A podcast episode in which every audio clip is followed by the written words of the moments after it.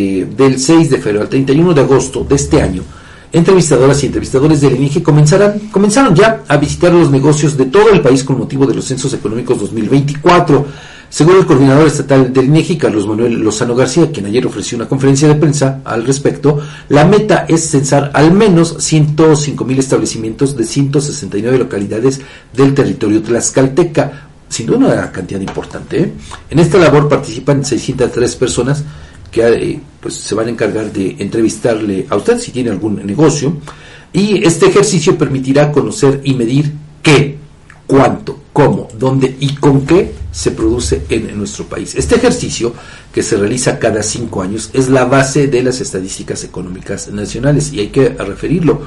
Sirve precisamente para el diseño de políticas públicas relacionadas con la actividad pues comercial de nuestro país. Así es. Para eso son importantes los censos. De acuerdo con los últimos, el último realizado en 2019, en Tlaxcala sumaban 89.076 establecimientos que aportaban algo así como 126.912 millones de pesos y empleaban a 334.495 personas. Datos sin duda eh, importantes. Importantes, sí. Aquí, bueno, no tengo ahora los resultados, pero fíjate, estaría interesante saber, bueno, basados en esto, en estos datos, de estos eh, casi 90 mil establecimientos, estas casi 335 mil personas empleadas, ¿cuántas de ellas tenían prestaciones, por ejemplo? ¿A cuántas de estas se les pagaba el salario mínimo?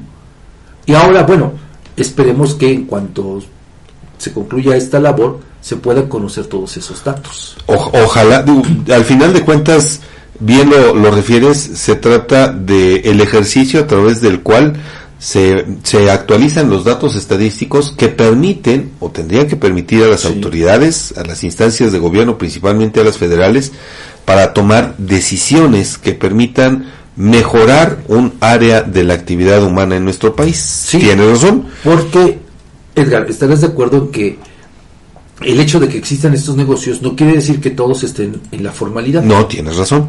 Sin duda. Bueno, ya lo vimos aquí en Tlaxcala, siete de cada diez personas están en la informalidad y es una cifra muy, muy alta que obviamente al, al tener eh, datos más precisos, eh, que, que, obviamente se encargará la instancia eh, del INEGI para recabar, entonces tendremos mayor certeza y sobre todo en este sentido gobiernos estatales, gobierno federal y gobiernos municipales podrán establecer algunos mecanismos para abatir esa informalidad y brindarle a quienes están en esa situación pues mejores condiciones laborales y de vida.